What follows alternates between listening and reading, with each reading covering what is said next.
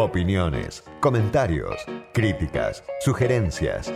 Escríbenos por Twitter a arroba fuera del tiempo guion bajo. Fuera de tiempo, este sábado, con una invitada en piso, segunda invitada en piso este año y el año largo de la pandemia. Todo fue por teléfono, vía Zoom. Y la tenemos a María Migliore. Hola María, ¿cómo andás? Diego, ¿cómo estás? Bien, la ministra de Desarrollo Humano del Gobierno de la Ciudad. Así es. De Horacio Rodríguez Larreta. Es politóloga, recibida en la UCA. Exactamente.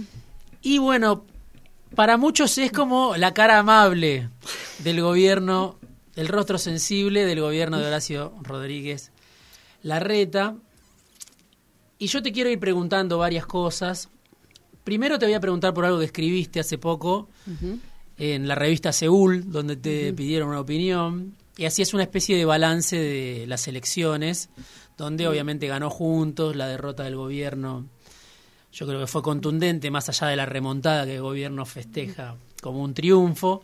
Y vos ahí decías, necesitamos una representación popular propia y dejar de pensar que es monopólica del peronismo, esa representación popular. Esta elección también mostró que el peronismo representa símbolos vacíos porque no tiene la capacidad real de transformar, que es lo que está demandando la gente, que las cosas cambien. Primero, ¿por qué pensás que el peronismo ya no tiene esa capacidad de transformar? ¿Por qué la perdió? ¿O por qué la viene perdiendo? Y segundo, ¿por qué podría serlo un espacio como juntos, ¿no? Después de la experiencia de Macri en el gobierno, donde, bueno, Macri también se quedó sin nafta, no logró su reelección.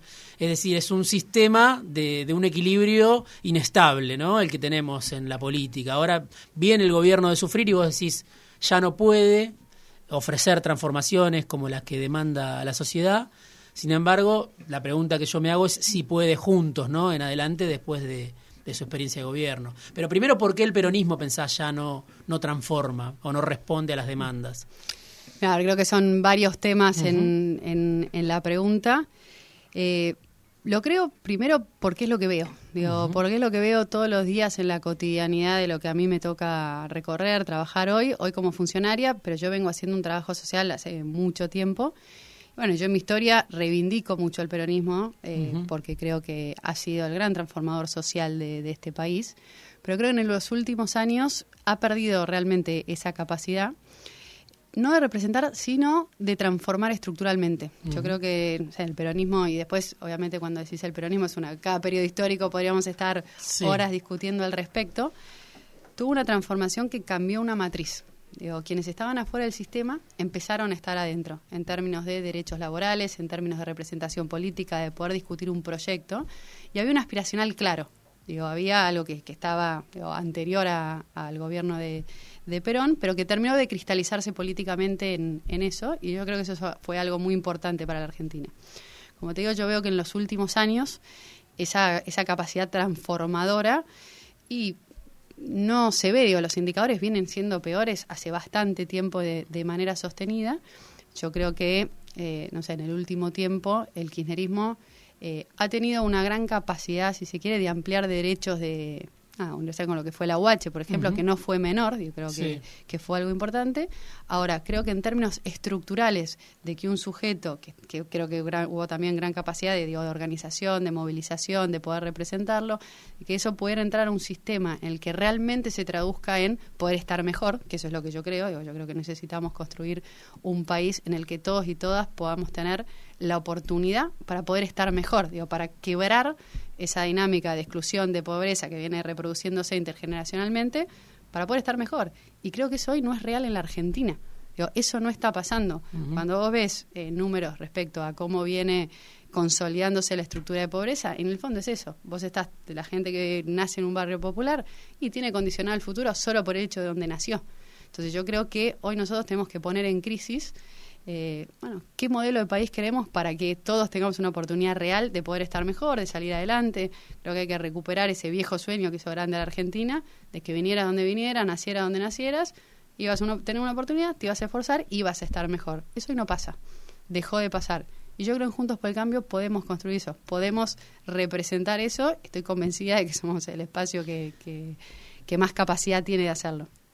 Claro, la pregunta es con cómo llega, cómo vuelve en un eventual regreso al gobierno juntos, ¿no? Vos hablás mucho de, de dar la discusión interna dentro de Juntos. Digo, ¿hay posibilidad de que este tipo de prioridades aparezcan en la agenda del gobierno?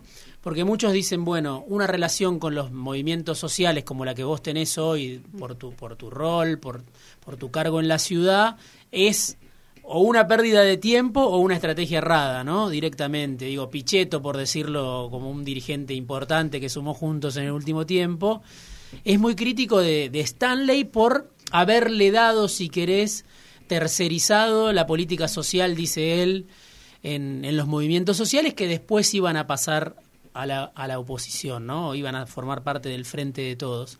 ¿Cómo sería esa relación con los movimientos sociales en un eventual gobierno de Juntos y qué tendría de diferente con lo que ya hizo Macri en su momento con Stanley a nivel nacional? Mira, primero lo que yo creo es que desde la realidad nosotros venimos confirmando cuáles son nuestras prioridades. Y si vos ves el proceso de integración urbana que venimos recorriendo en la ciudad de Buenos Aires, Horacio Rodríguez Larrete fue, fue y es el jefe de gobierno que devolvió la democracia, más inversión social en infraestructura puso. Y cuando vos vas a cualquiera de los barrios, como la 31, como la 20, como el Camino de Sirga, como Rodrigo Bueno, ves una transformación que sin duda tiene todavía muchos desafíos, digo, y es un, camino que tenemos que consolidar y llevarlo a todos los barrios populares de la ciudad. Pero hubo una decisión política muy fuerte avanzar en ese sentido, creando un modelo que fue, desde mi perspectiva, sumamente transformador. Y ahí vemos las prioridades de un gobierno. En el año pasado nosotros propusimos en la legislatura una ley de economía social y popular, una ley inédita para la Ciudad de Buenos Aires. La reconocimos, estamos armando, implementándola ya en cada uno de, sus capítulos justamente porque queremos... Hay un registro, ¿no? Que se armó en junio. sí, que se armó este año, mm. porque creemos esto, la mejor política social es el trabajo y tenemos que reconocer el trabajo de muchísimos trabajadores y trabajadoras. Entonces, yo creo que las prioridades de un gobierno se ven en la realidad. Y, vuelvo con esto de transformar. Nosotros lo estamos haciendo, de nuevo, con desafíos, con cosas para mejorar, cosas para poder profundizar, pero agarramos el tema, nos hicimos cargo y estamos avanzando. Y eso es lo que a mí me convence de que es real y que es posible en Juntos por el Cambio dar esta discusión. Digo, hay decisiones políticas en este sentido que lo avalan. ¿Cómo surgió la idea de La Popular, no? que es una organización en la cual vos que vos formás parte de esa organización, que tiene hoy presencia en los barrios, en las villas de la ciudad. Digo, ¿cómo surgió esa idea? ¿Qué presencia tiene hoy para el que no conoce? ¿Y cuál es la idea hacia adelante, pensando en un eventual proyecto nacional de la reta o de Juntos? Mira, la popular nace porque yo sí creo que Juntos por el Cambio tenemos que ampliar la representación y tenemos que darle espacio a liderazgos que vengan de los sectores populares, pues estoy realmente convencida de que hay mucho valor en, eso. Y era algo que nos faltaba hacerlo. Digo, cuando algo nos falta, nosotros escuchamos y nos decidimos a, trabajarlo. Y porque yo soy una convencida también, y de nuevo me, sustenta lo, que veo en, en mi laburo todos los días, que primero, que hay mucho valor en los sectores populares y que hay muchas personas en los sectores populares que comparten la agenda de Juntos por el Cambio. Entonces me parece que eso hay que darle voz, hay que nuclearlo, hay que estar y que eso tiene que ser digo, representativo de un espacio, no solo para discutir un proceso de integración urbana, que por supuesto hay que involucrar a toda la comunidad a la hora de, llevar adelante una transformación, sino para discutir un proyecto político. Creo en eso y me parece que también que Juntos por el Cambio eh, tiene la decisión de avanzar en ese sentido, eh, que la popular existe es una muestra de eso. Y bueno, y después en el espacio habrá discusiones, conversaciones, como en toda coalición política, respecto a cómo seguir transformando. Pero yo creo que realmente tenemos que poner un poco en crisis también qué significa la representación popular en Argentina, cuál es el mejor modelo de país para poder transformar. Hay algo, el modelo actual en el que estamos, que no está dando resultados. Y me parece que hay que animarse a, a conversarlo y a discutirlo. Claro, uno imagina siempre el electorado preferencial de Juntos, es la clase media, ¿no? La clase media alta. Vos decís, también hay un sector de sectores bajos que o nunca se sintió representado por el peronismo o en los últimos años siente que hace falta dejar atrás al peronismo y encontrar un lugar. Eh, ah, yo lo que creo es Juntos por el Cambio que tenemos que construir un proyecto de país que nos incluya a todos. yo creo que los proyectos políticos tienen que tener una aspiracional que en la que pueda haberse representado cualquier argentino o argentina. Y creo en eso. Y hmm. entonces estamos construyendo eso.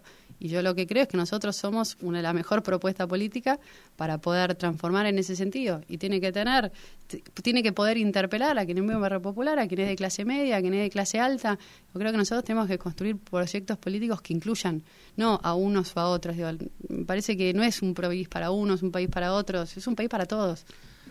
Pero digo, cuando uno escucha a la dirigencia de Juntos, no escucha que le hable a los sectores populares, ¿no? En un país que tiene 19 millones de personas bajo la línea de pobreza.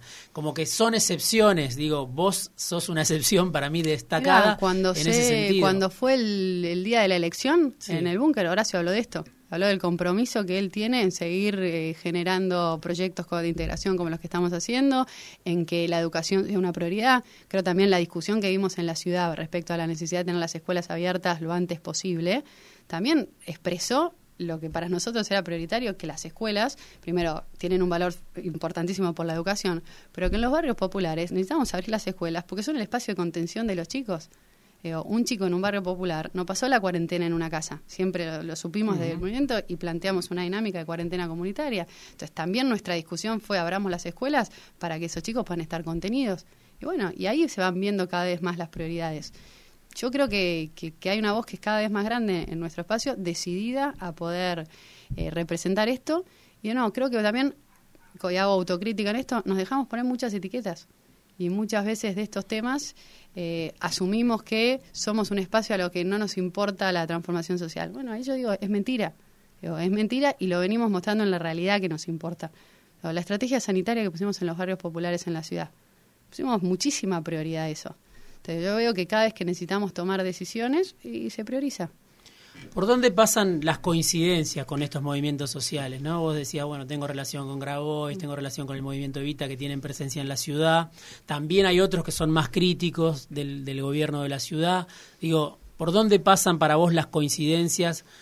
que a priori uno podría pensar, bueno, es difícil de encontrar coincidencias entre movimientos sociales como el de Grabois con el gobierno de la ciudad. Sin embargo, vos trabajás en función de eso. Digo, hay coincidencias, pero también hay tensiones. Mira, yo primero creo que para gobernar vos necesitas gobernar con todos los actores sentados en la mesa, definitivamente y me parece que con los movimientos sociales, por supuesto, son actores muy representativos de, las problemáticas sociales, están presentes, cumplen una función social. Entonces, no se me ocurre pensar la política social sin una conversación. Que eso no quiere decir que estemos de acuerdo en todas las cuestiones, pero como modelo de, de laburo político, para mí es de verdad imposible pensar que a lo complejo que son los temas que tenemos que trabajar, el Estado lo puede resolver solo sin las organizaciones sociales, sin el mundo privado, sin el tercer sector. Digo, hay que traer a los actores que son representativos. Y mi experiencia, además de que estoy convencida de, que el rol social que cumplen es importante, es que es posible generar los consensos. Quizás vos estás en desacuerdo en temas generales, macro o de, posiciones políticas. Ahora, cuando tuvimos que construir consensos sobre cómo avanzar en los procesos de urbanización, se pudo hacer de nuevo, ¿tuvimos en, eh, de acuerdo en absolutamente todo? No. ¿Tenemos diferencias? Sí. Ahora, fue posible avanzar en el marco de eso. Y yo estoy segura que el día que nosotros dejemos de, ser gobierno, eh, si viene un gobierno de un signo político distinto, mantendría muchas de estas cosas justamente porque fueron construidas con apertura y, con un, buen diálogo. Entonces, por ejemplo, te pongo un ejemplo de dónde hay una coincidencia. La ley del RENAVAP, que fue una ley que es nacional, que se sancionó en el 2008, que fue también impulsada y construida en consenso con muchas organizaciones, pero promovida por nuestro gobierno. Y eso a mí es algo que también me da muchísimo orgullo. A mí esa ley es espectacular y da un marco inédito en la Argentina para poder reconocer los 4.400 barrios que hay en todo el país y dar herramientas concretas para poder trabajarlos. Bueno, esa ley se trabajó entre todos y hay un acuerdo de toda la política respecto a que es por ahí el camino, cosa que antes no estaba. La economía popular yo creo que hay mucho consenso también. Creo que es uno de los temas en los que falta que la Argentina nos terminemos primero de dar una discusión seria de qué es, qué significa y cómo la vamos a integrar. Pero hay una, una conversación cotidiana respecto a cómo, cómo trabajar ese tema. Venimos en las últimas semanas de un episodio muy fuerte que hubo en la ciudad, que es el crimen, el asesinato de Lucas González, ¿no? Por un grupo de la policía de la ciudad que actuaba de civil, se supone, no está claro, como parte de un operativo de recaudación o no se sabe como parte de qué, pero con un crimen no a sangre fría, a plena luz del día.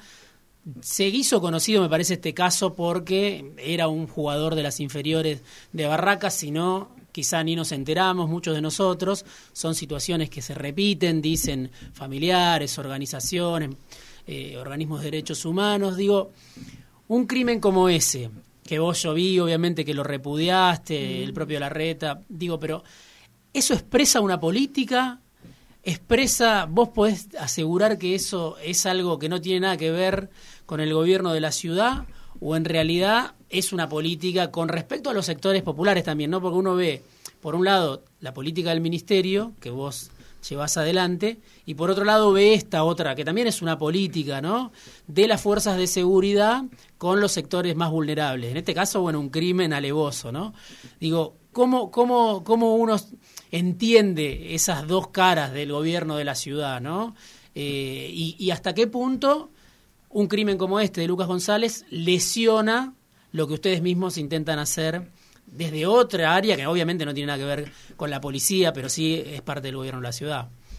Yo creo que lo que pasó con Lucas es inadmisible. y creo que lo dije yo, lo dijo el ministro de Seguridad, lo dijo Larreta, digo, dentro de la ley todo, fuera de la ley nada, y con eso hay que ser implacables, porque lo que pasó fue una locura. Eh, y fue durísimo y de ninguna manera hay que aceptarlo. Ahora, las fuerzas de seguridad son necesarias, en, creo, en la sociedad en general, especialmente en los barrios populares. Y si vos recorres cualquiera de los barrios, la gente lo que te va a pedir es que necesita seguridad, porque muchas veces también, como el Estado está menos presente, hay derechos que son mm, tan incumplidos y las situaciones de violencia son mucho más graves. ¿Eso quiere decir que tenés que permitir un abuso de una fuerza? Por supuesto que no. Y creo que es un desafío grande el poder generar fuerzas de seguridad que cumplan con su deber, pero que estén formadas desde una perspectiva comunitaria, con compromiso, sin, sin generar ningún tipo de abuso. Y cuando eso se da, ser durísimos. a mí me parece que, que no hay margen para para titubear, para pensar, creo que no pueden pasar esas cosas. Y en eso creo que fuimos claros, se, se actuó bien rápido. Ahora, yo no veo contradictorio que una fuerza de seguridad trabaje en un barrio popular con la política que estamos llevando adelante nosotros.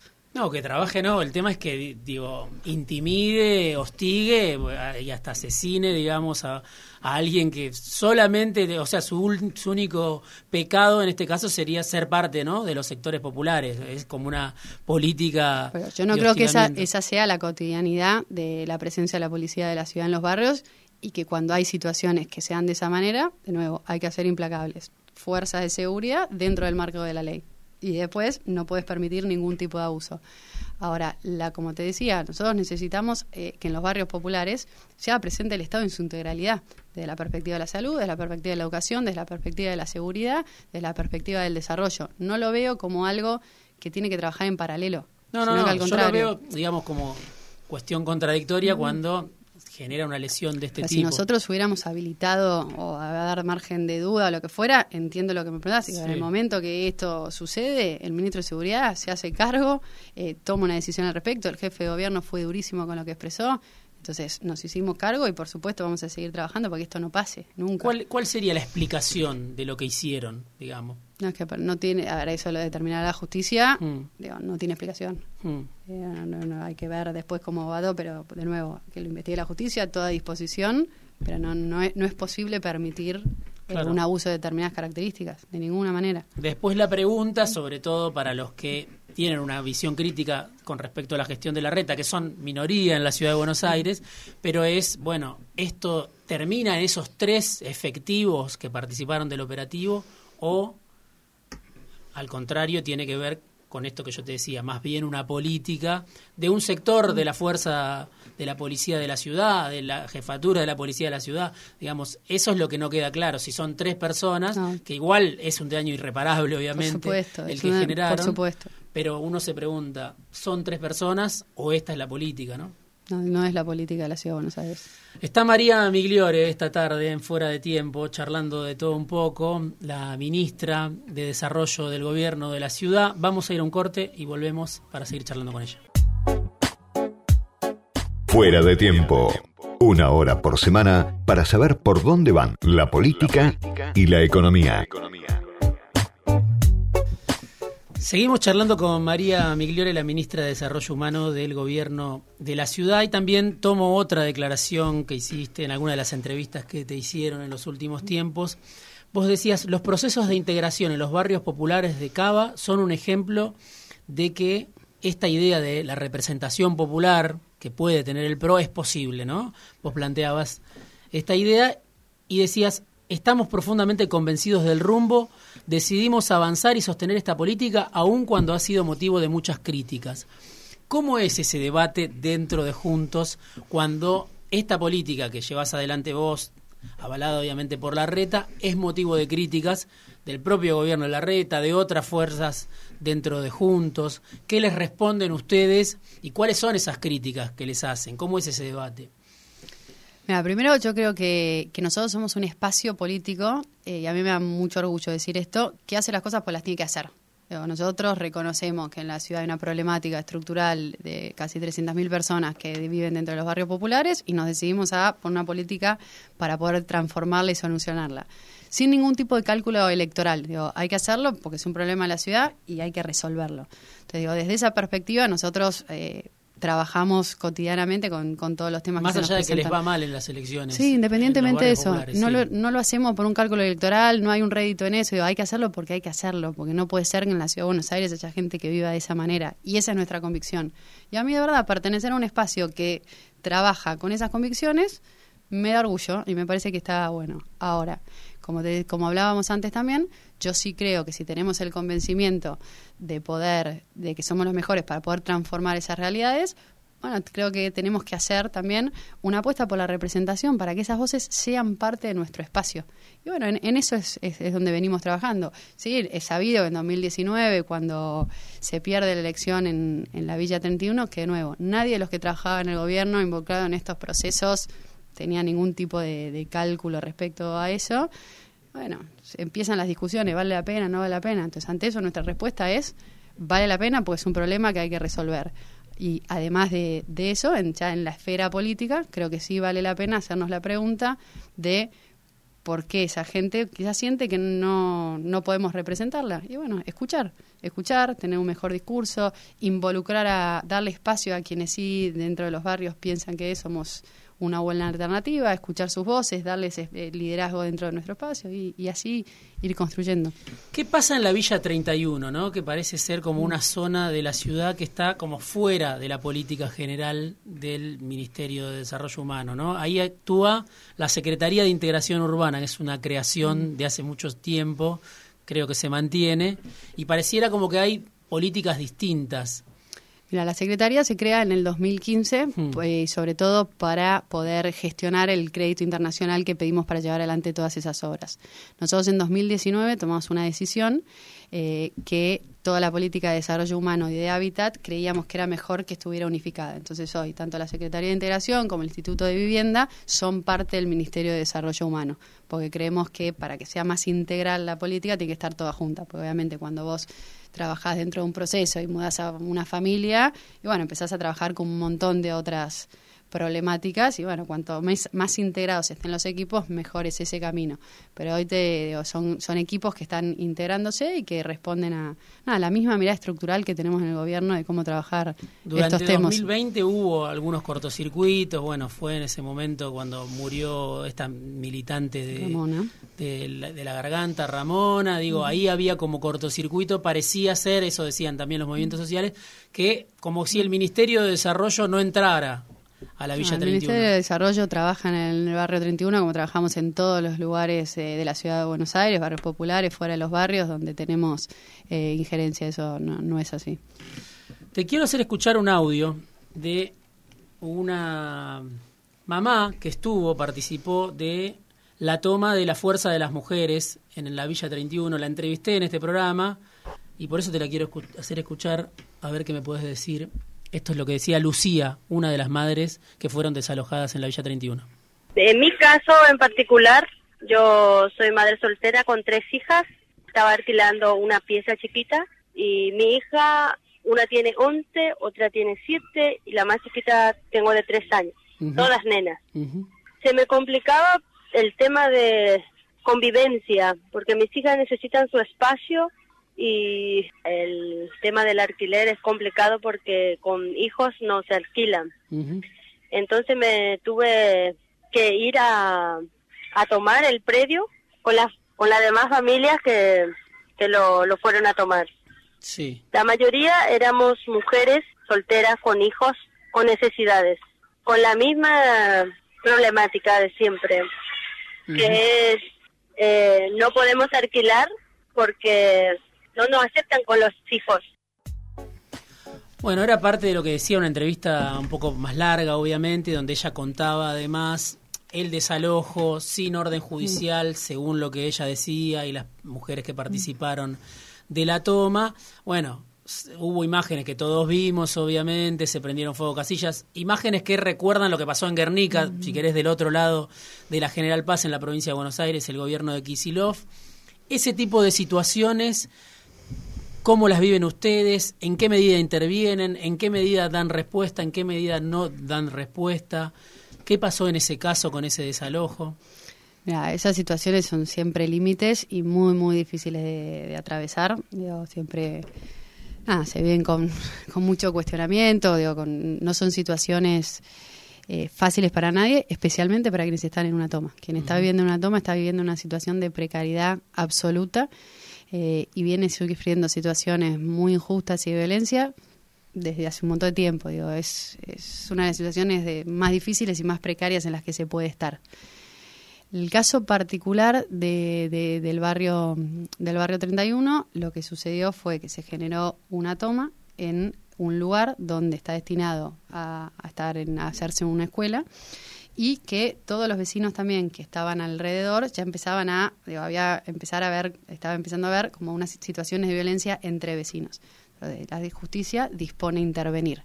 Se intentó censar el lugar muchísimas veces, se intentó hablar con los vecinos que ahí estaban muchísimas veces, no se pudo, no es justificación alguna, pero digo, sí contar cómo se fue llegando a nada, esa situación y bueno, llegó un momento en que la justicia dispuso avanzar con el desalojo. Nosotros nos hicimos presentes para poder acompañar, estuvimos trabajando con cada una de las de las familias, especialmente con las mujeres que tenían que tenían hijos para poder brindar algún tipo de acompañamiento, de soluciones transitorias, lo que fue esa noche, y después se trabajó con cada uno de los grupos familiares para poder garantizarles un subsidio habitacional. O cuando nosotros, yo creo que parte de por qué nosotros llegamos a, decidimos hacer proceso de integración urbana es justamente para que estas situaciones no se tengan que dar. Digo, yo creo que en la Argentina hay que desarrollar un mercado de vivienda accesible para que estas situaciones no ocurran. Y acá yo creo que hay que trabajar siempre como en dos perspectivas. Una es reconocer lo que está y disponerte a transitar un proceso que lleva tiempo, eh, como el del barrio 31, que es un barrio en el que viven 40.000 personas, es un barrio que está en proceso de integración, que algunas familias ya han tenido respuesta, pero hay muchas que todavía no. Entonces hay que seguir como transitando eso. Ahora, una vez que se generan los acuerdos, que empezás a, trabajar en, en, los consensos de los barrios, creo que de nada, hay que respetar esas cuestiones y seguir profundizando, digo, para que una familia tenga que llegar a una situación límite como la que la que se está contando acá. Eso es para resolver, si querés, las situaciones que están. Creo que después, de nuevo, hay una pregunta profunda de cómo generar eh, un mercado en toda la Argentina para que estas situaciones no pasen, digo, para que no se sigan consolidando barrios. La eh, reta habló de un impuesto a la vivienda ociosa. Después no sé si alguien lo retó o él se arrepintió eso está en el programa. Sí, yo creo que eso puede estar en, un programa. Creo que son temas que hay que estudiarlos de verdad con, con muchísima uh, profundidad, en el sentido de qué quiere decir vivienda ociosa, eh, cómo puedes poner un impuesto. hay, distintos estudios acá, en la ciudad. Eh, algunos te marcan vivienda ociosa, no sé, lo que por ejemplo son consultorios médicos, hay otros que no. Creo que la implementación de eso es, es compleja, eh, pero creo que hay que evaluar todas las posibilidades. Bueno, en la biografía de María Migliore, que está esta tarde con nosotros en Fuera de Tiempo, dice que estudiaste en una escuela de monjas. Sí. Después te recibiste de politóloga en la UCA, militaste con los curas villeros, lo conociste a Jorge Bergoglio, hoy el Papa Francisco, y además tenés una relación con Juan Maqueira, al que conociste, con el que militaste, compañero tuyo, que hoy dirige la Escuela Política Fratelli Tutti, ¿no? No sé si desde acá, desde allá. Eh, ahora está acá, pero en unos meses se va para allá. Mi pregunta es, ¿cuál dirías vos, conociendo estos antecedentes, tu trayectoria, que conoces, eh, conociste a Bergoglio, que Maquieira está muy cerca de Francisco. ¿Cuál es la política de Francisco para la Argentina? ¿Hay una política? ¿Hay un mensaje? Eh, ¿Es bien interpretado? ¿Se entiende? ¿No se entiende ese mensaje?